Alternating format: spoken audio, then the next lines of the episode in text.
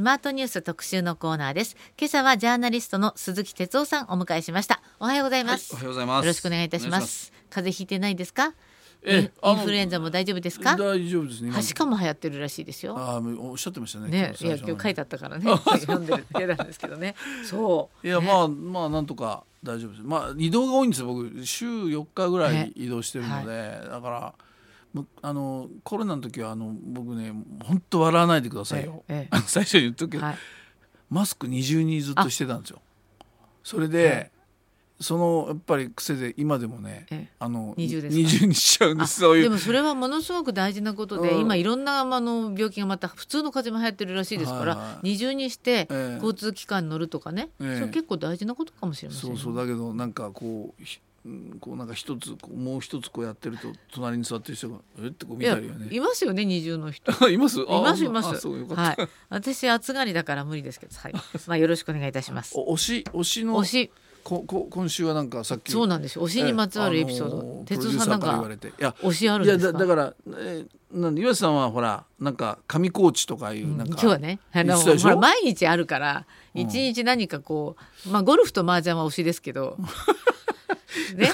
ば場所じゃなくて僕は食べ物あで言うともうこれ結構長い間押してるんですけど、ええええ。あの僕そのな名古屋のテレビ、はい。あの出させてもらってずっと、うん、それで名古屋ひつまぶし？僕はあのいやいやあんかけスパですよ。あんかけスパ？知らない。スパゲッティ？あんかけスパ。知知らない。らないですよ。えー、じゃあ知らない？えし知らないの不思議？え？ー、ほらみんな知ってるじゃない。知らない。みんな知ってるじゃ生ない。まれて初めて聞いた。あのね、ええ。これぞねなんか名古屋のね、ええ。なんていうの？名古屋飯。いや B 級グルメって本当失礼だけど、ええ。ひつまぶしは知ってますよ。味噌煮込みうどんも知ってる。あそうそうとか味噌カカツとか違うんですよ。あのあんかけスパって要するにスパゲッティにこうちょっとあんあんがかかあの入ってる。何い味ですか？やこれが不思議なんですよ。その和風っぽいしいやいやなんかイタリアンっぽいいやでも和風かな。何これみたいな。うーん。で上にねこれ芸術的でね。ええ。あのウインナーあ赤いウインナーソーセージあるじゃないですか、はい。あまあ、すぐ嫌な顔する、ね。赤いウインナーはなんとかとか、ええ。まあいいや。それをええ。こんなにね薄く？薄く切るんです。それ切って上からかけたらねもう枯葉のようにパラパラパラそれウインナーがですよ。ウインナーがね。そしてあんがねこの不思議な和風でもない。もうでちょっとピリッとしてね。もうこれは僕一回食べてもうずっとハマってまあ割と有名な横井っていうところです。あれがあんかけが。あじゃちょっとこれはあんか僕けスパね。僕は一押し、はい。全知私あのスープカレーもいまいちピンとこないからあんかけスパもどうかな。いやあまあ。ねでもねちょっとあんまりおっしゃるんで今度ぜひ、東京にもね、ええ。あのその名古屋のココイチ系の、えそのスパあんあんかけスパ食べさせるお店がいくつかあったんです。ですか。ちょっとねコロナで一つ、ええ。あのななくくなっちゃったんですよ新橋の僕週一あじゃあ行ってましたから。ずいぶん前からあるものなんですね。いやおほほほほ。さあ行きましょう。特集。ーはいはい。パパート1何かから行きます青木幹雄さんが亡くなったニュースですか？そうですね。いや、ええ。僕は実はあの永田町に足を踏み入れたのは、はい。あのまあ、前からちょっと言ってますけどあのフジテレビの政治部に、ええあの地方局から出向しえたえええそれがちょうど92年だったんですけど、はいはい。そのその直後に形成会が分裂して、はい。小渕派とその小沢さんたちが出てって、はいはい。新政党にね。えでその時に僕は小渕派を担当した。つまり青木幹雄さんたちが残った方の僕は担当じゃあまさに青木幹雄さんにはよくマイクを向けて。いやもうだけどね、うん。なんていうのかな。ちょっと特別だったあの時もね形成会が割れた時に、うん。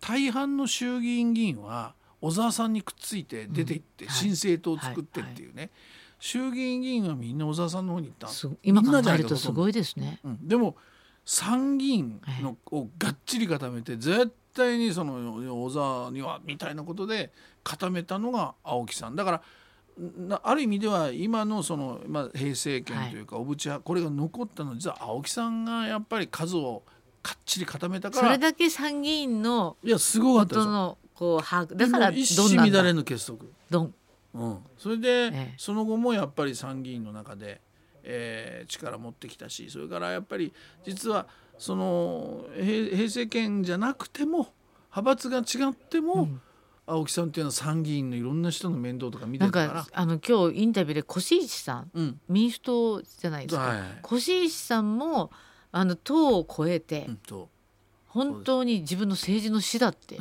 もうびっくりしちゃいますよね。ね。だから、えまあなんていうのかな小渕優子さんもねうんやっぱり父亡き後本当にあの政治においての父だったってだからだって小面倒見渕がいい方なんですね。小渕派をだって支えたんだもん、そのそうですね分裂の時にね。でそれから小渕優子さんで言うと、ええ。ー実はあ青木さんと、はい。この前亡くなったの竹下さん、ねはい。と2人でとにかく小渕優子をね、えーもう一え回うん。表舞台に、うん。まあ、ある意味では総理候補にぐらいののやっぱりことでずっと動いてたんですようん。青木さんはね。だからあのーまああそれはうんそもそも小渕派はい。から始まってるわけでそこを支えてきてるわけだからね。だから、まあ、そんなことでいやいやもうあの本当にあのだから最最近2010まで年に動いてた。政界は引退していらっしゃるけれどもそれでもすごい力を持ってた。あのねこれ前前々回の総裁選で、ええ岸田さんが出るかなって出なかったことがあったじゃん、はい。前々前回かな、うん、それで安倍さんの後継って言われながら。あそうそうそう。その時も岸田さんを担いで、えーまあ一回安倍さんを倒すみたいなことで、えー青木さんはあの古賀誠さんのところにええ。事務所にこっそり行って二人で話したりとか、ええ。もうすごい動いてたんですよだ小から川誠さんも戦友だったっていやいやそうそうそう、だから裏でまあとにかくすごくあったしやっぱり昔から青木さんを知ってるような記者はねあの青木さんのところにやっぱり情報を取りに行ってたしまああの非常に影響力はありましたよね。だだからその政策ではなくてある種政局でしょ？フィクサー的な、うん、まあドンとかフィクサーとかいろんな表現ありますよね。だだけどまあ影響力が非常にある。僕はやっぱ強烈に覚えてるのはやっぱりあの形成会が分裂した時に、うん。まあなんでこんな参議院い一致結束なのっていうぐらいの、うん。あまあ、森内閣小渕さん亡くなっ5て人組でしょ？あの5人組のあの密室の中の一人ですよね。いやそうそう。だから小渕さんが倒れた、私は病院に行った、うん。そしたら集中治療室かな？入る前に、えーまあ私が代わりにやってくれと、まあ、そういうふうに言われたから、私がやりますってこうやったでしょ、はい、臨時でも本当にその時に小渕さんが喋れたのか喋れてないのかなんて後で問題になったりして、えだけどもうそこであの5人組と言われる中で森さんの後継の流れを作ったと。あそこがだから政局にね、うん。えーまあ、ななってたらじゃあ果たして良かったのか悪かったのかってありますが、まあ、そこは最小限これがベストだっていう政局判断であの流れを作ってるわけ。だからそういう後からでもすごい言われすましたよね。密室で決めてって言って、いやいやもう大問題になったじゃないですか、ね。うん。で森さんがその後あんな調子だったしね、はい。えーだからまあなんていうかな。あの中田町的、うん。やっぱりこう昔ながらの政治家っていうイメージがあるんですけど、ね。いわゆる政治家っていうといろんなことをね、うんでなんかこうそうで一つポイントなのはええ。あの人参議院なんですよね。そうなんですよね。さで衆議院議員でそういうドンみたいなのはもちろんいっぱいいたええけど、ええ参議院議員っていうのはどっちかというと良識の府と言われ、まあ、6年間こう専門性を持ってっていうちょっとこう政局とは離れた感じがあるんだけれどももともとそういう参議院ってそういうもんなんだけどその参議院をに何て言うかな、を政局で動かしたっていうかなその辺は僕はやっぱり、まあ、稀有というかえあのそこが一つ青木さんの特徴だと思います。へえ。参議院を動かした。だから考えてみればね政局っていつも衆議院で起きるわけですよ、はい。だってそうでしょ、はい。総理大臣決めるとか決めないとか、解散するとか、数がどええ。どこが多いとかね。衆議院議員が一つ舞台にやるわけでしょ？でえーだけど実は参議院っていうのは衆議院でなんか ものを決めたり法律としたりした後に一応その後参議院があるわけです。まあ衆議院の優越だから予算なんていうのは衆議院で決まれば参議院がどんなに反対しても通っちゃうんだけど、でも例えばいろんな法案とかいろんなものは参議院回ってくる。だから、まあ、変な話だけどおい参議院をなめちゃあかんぞと、うん。参議院がノーと言ったらダメなんだぞと。いうことでいいつからか参議院がその、衆議院のこともそのうんこう握っちゃうような、うんそんなこういうふうになその流れを作ったのが多分青木さんですよ。はあ。うんだからさえ参議院なんてなんて言われてたのがいや参議院が通さなきゃお前何も通らんぞというね。うん。そういうことでやっぱりすごい人だった、まあ、歴史的な僕はあのことをやったんだろうなと思いますけどね。そうなんですね。でもやっぱり今のお話聞いてると参議院議員が党も超えてこう一致団結するのは分かりますよね。参議院の人だっていつも衆議院と比べられて、うん。こういろんな思いがあったでしょうからそういう意味では、いやいや俺たちこそが大事なんだ。そうそう。俺たちが政局の流れ決めるんだ勝手に衆議院でやりやがってふざけんなよと。我々納得させなきゃと。それで今度衆議院がそれであのでその決定的にほら喧嘩したのはあれでしょ？だから小泉さんが郵郵政政解散やった時も、あれは衆議院で通っても参議院がノーだったでしょ。だそこで本当は終わるんだけどそれにまた喧嘩を打ってるのが小泉さんで「いやじゃあうん郵政党解散するよ」ってね。だからあのまあそういう参議院の存在価値を高めたっていうか力を示したっていうかそういう特徴があるのかな。うん。また一人すごく特色のある政治家が亡くなったっていうそういうことなんですね。ねえ。じゃあ今残ってる人どうなんですか？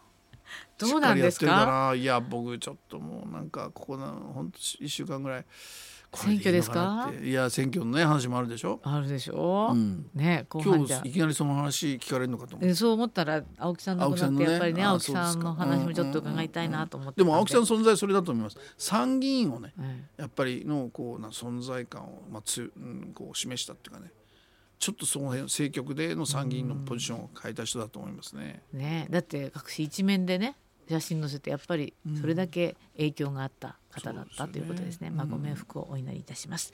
えー今日はジャーナリスト青木青木 すいません失礼いたしました鈴木哲夫さんをお迎えしています。ははいい、えー後半もお話伺いますので、はいよろしくお願いいたします。お願いありがとうございました。はい続いてはスマートニュース特集パート2今朝はジャーナリストの鈴木哲夫さんお迎えしておりますが。さあ後半何の話にしましょうか？解散ですか？解散ですか？いやもうとにかく先週の月曜日ぐらいからもう解散解散っていう、まあ、風が吹いてるっていう表現がいいのかどうかわかんないのは、ええ。その解散って言って結構まあメディアも取り上げたりね、あのまあ、議員たちもすごいんですよ、解散あるんじゃないか、はい。い、やないいやどうなのかっていう。でだから風が吹いてるっていうよりはなんかこう勝手になんかあのみんなで風を起こしてるって吹き回してる感じがするんですよ。それはどどういうことかというとじゃあその実際に岸田さんの周辺とか近いところとかあとは自民党本部のそのいわゆる選挙を実際に司るっていうかねやるようなまあ舞台ですよね、はい。こういうところとかまあこう一生懸命一生懸命取材してるんですけど、うんその実際に動いていないとかねうん。あのいやないでしょうとかね。で一方でそのやたら解散っていうのがこうなんか取り沙飛び回汰されて。ってる飛び交ってる感じがするんですよ、だからその動動いていないのになんかこう空気はみたいな不思議なね。いや僕今まであんまりない感いじですか？やあのまあまあ全くないわけじゃないけどこんなに激しくその差が大きいっていうかね、えー実際の解散の声といやあるんじゃないのっていう声と動いてないのこの乖離があこんなにあるのは珍しい。それともう一つ言う,、のは解散っていうとなんかやっぱりなんとなくあだからこの時期に解散するんだよね。だからこの時期に狙ってんだよねって。なんとなくやっぱりこう根拠というかね。あの裏のこう狙いとか理屈って。なんとなく、大義？うん。たまあ、大義ってなるとこれちゃんとしたものだから、まあ、それはそもそもないんですからはっきり。言って、だ大義ある解散なんて今までいくつあったのっていうぐらい。あのそうですね。古賀誠さんもそうおっしゃってましたね。いやそうそう、それでだからあのいやだだけどねそのそういう意味ではその今解散する理由みたいなものが、ああなるほどねっていうものがやっぱないんですよ。スケジュール感だけで話が進んでるんですかね。いやスケジュールでもなんで今なの？あのサミットが終わった。サミットがもうすぐ終わる。で支持率が上がったから解散ってそれ理由ですか理由じゃないですけどうんだからスケジュール感からかなんかそういう話になってるなってだけかなっていうね。うん、ででそれは今まで支持率が低かった、うん。上がっただから今やれば勝てる。いやじゃあ今やって勝ったところで、えーじゃあ何ができるかっていうとあのこれから要するにいろんな増税だなんとかいろんな問題これが出てくる。そしたら国会は当然揉める。また当然これは支持率は下がる、来年の統一地方選挙を考えればああごめんなさい来来年のあの総裁選を考えれば、えーそこに再選するためには今勝ったところでその理由にはなんないですよ、時間が空きすぎるから。いや俺なこの前のそ総選挙で勝ったから俺再選してくれよっていやそれ1年半前のことでしょって話になっちゃうわけで。その総裁選の理由大義にもならないじゃないですか。岸田さん本人はあんまりする気ないのかもしれませんね。いやそうでもない。じゃないのかなという近い人は言うんですよ。だから国民民主党玉木さんなんか16日しかないってなんかで書いてそれはに17日から天皇陛下が、はい。そのまあ、海外行かれるからその前にっていう。で16って言ってるんだけれども。いやそもそもだから解散する意味。それからじゃあ自民党が今勝てるかっていうとこの前の統一選とかね補選あの衆参の補選とか結果を見たりそれからその後あった東京の例えば足立区議選とかねこの前はその太田の都議補選があったんですね、これ2人決める。これいトップ当選は立憲と共産の押した候補ですから、ね、あで自民党の候補は4万票ぐらいで2位当選。だから2つ枠の2番目で通ってるわけね。で本来あそこで自民党が前回の都議選なんかでも出してる票は5万は6万近くあるんですよ。4万しか出てない。うんであそこ公明党も5万票以上持っててこれが乗ってればうん。圧倒的に勝つんだけどうん。これ見たら結局公明党一切乗ってないわけです。よやっぱり公明党は怒ってるんですね。怒ってる。いや怒ってる。それでうさらに言うとあの2人枠があったから2番目で通ってこれ1人区だったら1人枠だったら自民落ちてるんです。よそうでしょ？2番目で通ってるん。だだつまり何が言いたいかというと今じゃあ選挙やってそんなに強いの？っていうと実は地域によってはかなり厳しいところもある。それから自民と公明の協力も、はい。まあ、どうなるのかわからない、ええ。一応でも東京は解消したけれどもその他はそのままやると。まあそれもねどんなうまくいくのかそれからねやっぱりあの公明党っていうのはあのいわゆる選挙応援団支持者たちがやっぱりその絶対必要な選挙区にこうみんな応援にバーッと入っていくわけでしょ。移動してね。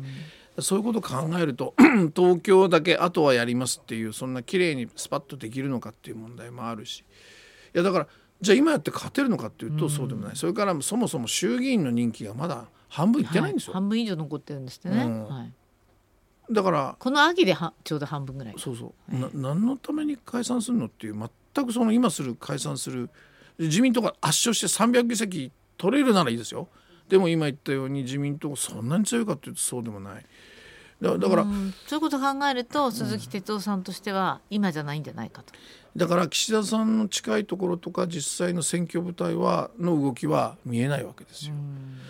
でもう一つ言うとなんでこんな解散解散っていうね、ねあのあれになるかっていうの一つはねでも解散やりたい人たちもいるわけね。うんそれ例えば自民党でいうと、まあ、少しでも今支持率が上がったんだったらサミットで上がったんだったら uh, 自分は選挙そんなに強くないから今やりってほしいっていう例えば人とか。あ。それからこれここ数日でちょっと取材してはあと思ったのはあの立憲民主党なんかも実はやりたがっているんじゃないか。ーそうなんですか？野党は間に合わないのかと思ったらそうじゃないだけどこのままもし時間があ経って余裕が出てくれば例えば維新とかがさらにこう人気が出てくる可能性があるでしょ、うん。支持が。あーそうすると今やった方が、まあ、第一党の、うん。まあ、形で抑えられる。で立憲はね世論調査どうもやってるんですねじょ情勢調査をね。もう先月末から今月頭ぐらいで。だから実は立憲は意外と今やややってほしいと思ってるんじゃないそうなんだ。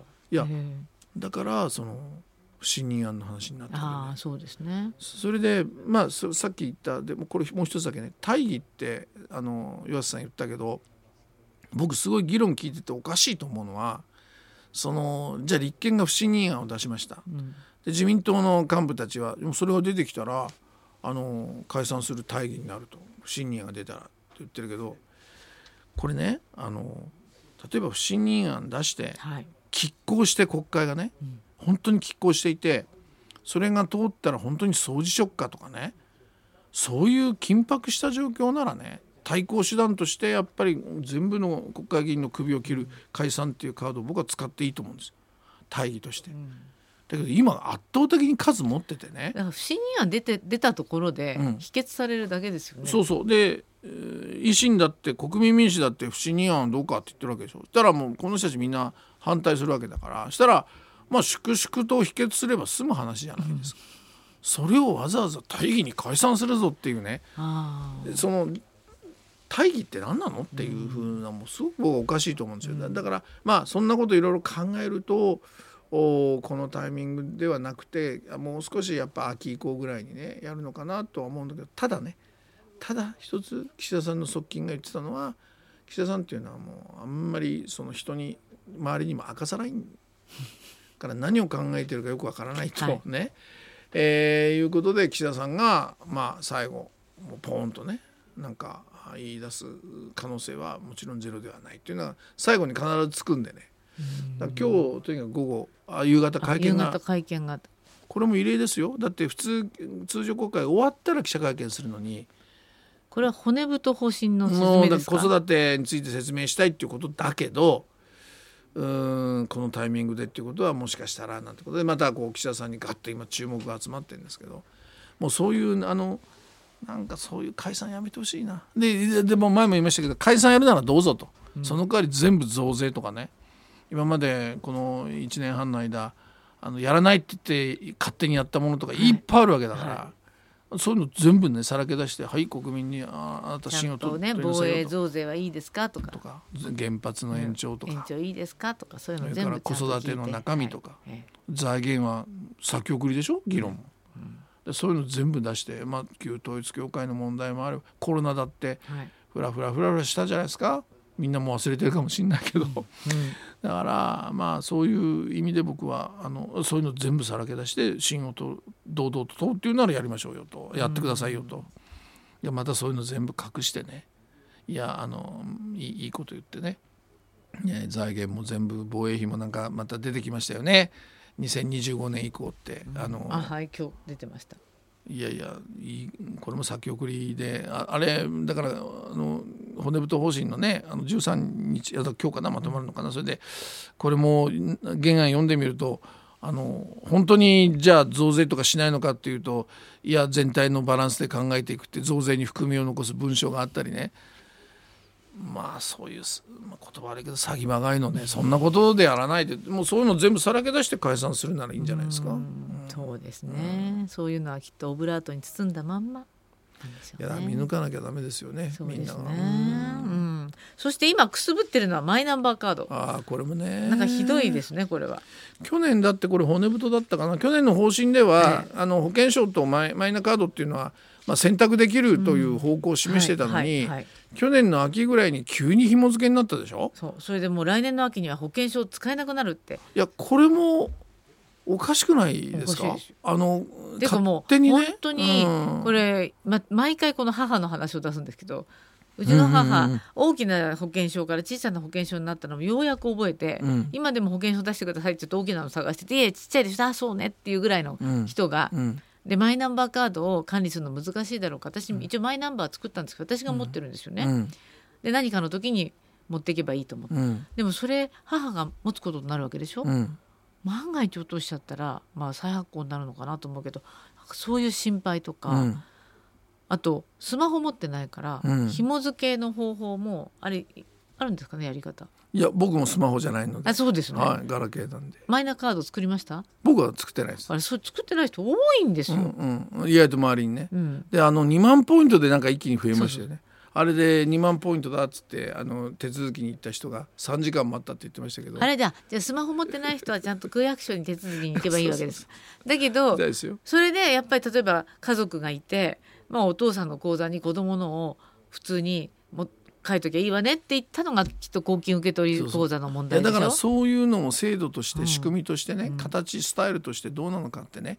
例えば口座っていうけど本当に例えば生まれたばかりのねあのお子さんが、ね、赤ちゃんに口座もなければそこに紐付けが必要なのかそれからさっき岩瀬さんが言ってるようにねそのいわゆるじゃああの高齢の自分の親をねあの、まあ、面倒見てるとかね。そういう場合にじゃあいやその親の口座じゃなくても自分の口座に入れる。逆もあると思うんですよねそういうあの親の口座に逆に子供の入れる。こういうのって生活スタイルの部分だからだからそれから世帯ごとにやっぱりそのいろんな事情があるわけだから、だそういう場合この講座って一言で言うけど、うん。これどうするのっていうそんな議論もないままどんどん走っていったでしょだからこういうことは絶対起きますよ。で僕はやっぱりああそうかじゃあ振り込まれる、まあ、うちの一家の口座はこれだなっていうものがあるわけだから。んでも逆にその家庭内のいろんな問題があってああの夫婦なら一つでいいでしょっていうのにあえて別にしてるそういうケースも逆にあるわけでしょ。だからそのいわゆる個人と情報とそれからその個人が持つそのいわゆるカードねそういう有効なうんかもしれないけどその要するにある種のこうしっかりとした理理論立てと理屈とねそれから説明とそそれがないままとにかくどんどんスピードで、何でもそうですけどね、うん。岸田内閣だから結局後でこういうのが出てくる。で出てきてももう方針は変えませんこれもう13万件って言ってるけどもっと増えるかもしれませんね。僕はそう思いますよ。だからこれなし崩しで走るんですよ。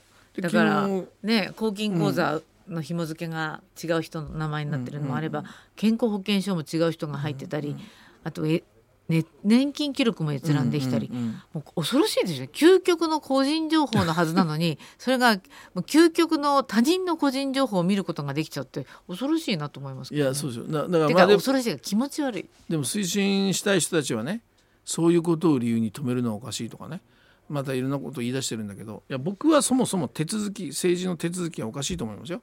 だからこういうものは一つ一つやっぱ説明しながらやっていかないと。それ多少の反対あっても説明尽くしましたと。だからやりますと。